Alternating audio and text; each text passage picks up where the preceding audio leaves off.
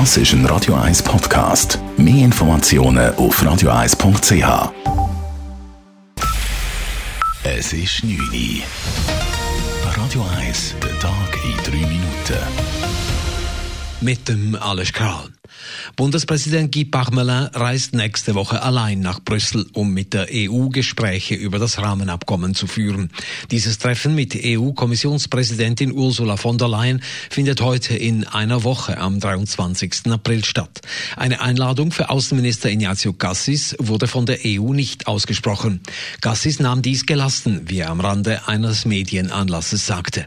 Das ist aus protokollarischen Gründen so entschieden worden. Das war auch der Wunsch der äh, Europäischen Union, dass es eben äh, 1 plus 1 Format äh, gewählt wurde. Also ich bin sehr froh, dass es überhaupt klappt.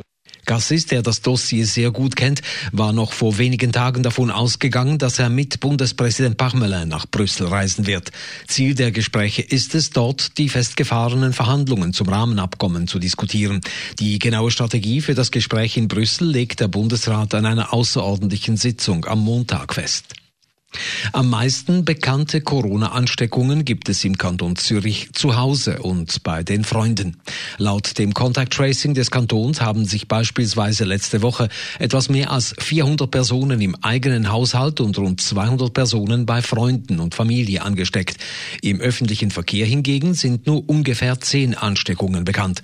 Allerdings könne man diese Daten nicht miteinander in Relation setzen, sagte Stefan Neubert, Leiter Abteilung Datenanalyse bei der Zürcher Gesundheitsdirektion an einem Mediengespräch. Die Heime merkt man sehr gut, wenn man sich ansteckt, weil man da die Leute in der Regel kennt, mit denen, wo man zusammen wohnt.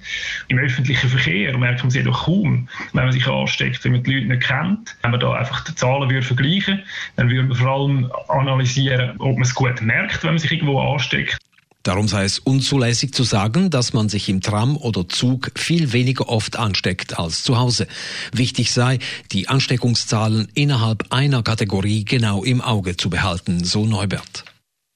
Der Kanton Zürich lockert seine Corona-Regeln für Demonstrationen. Ab Montag sind wieder Kundgebungen mit bis zu 100 Personen möglich. Bis jetzt waren nicht mehr als 15 zugelassen. Der Kanton passt die Vorgaben an die neuen Regeln an, die der Bundesrat erlassen hat. Eine Kundgebung sei gleichzusetzen mit Veranstaltungen im Freien, hieß es zur Begründung. Der Frauenanteil in den Exekutiven der Zürcher Gemeinden soll sich deutlich erhöhen.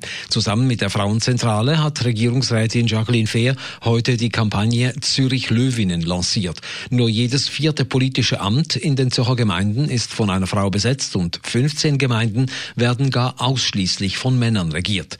Mit Kursen und Netzwerkveranstaltungen will das Programm Frauen zum Kandidieren bewegen. Nach dem Skandal um Mobbing und sexuelle Belästigung beim Westschweizer Radio und Fernsehen RTS müssen der Fernsehchefredaktor Bernard Rappa und der Personalleiter das Unternehmen verlassen. Dies teilte der SRG Verwaltungsrat heute mit. Als Maßnahmen wurde unter anderem eine externe Ombudsstelle geschaffen und das gesamte SRG-Kader muss ein Schulungsprogramm absolvieren. Radio 1 Wetter. Nach einer klaren und kalten Nacht gibt es morgen am Samstag wieder einen recht freundlichen Tag mit einem Mix aus Sonne und Wolken. Temperaturen morgen zum Aufstehen um minus 2 bis 0 Grad, am Nachmittag dann bis 10 Grad. Das war der Tag in 3 Minuten. P. Weber's Friday Night Clubbing Show. Das ist ein Radio 1 Podcast. Mehr Informationen auf radio1.ch.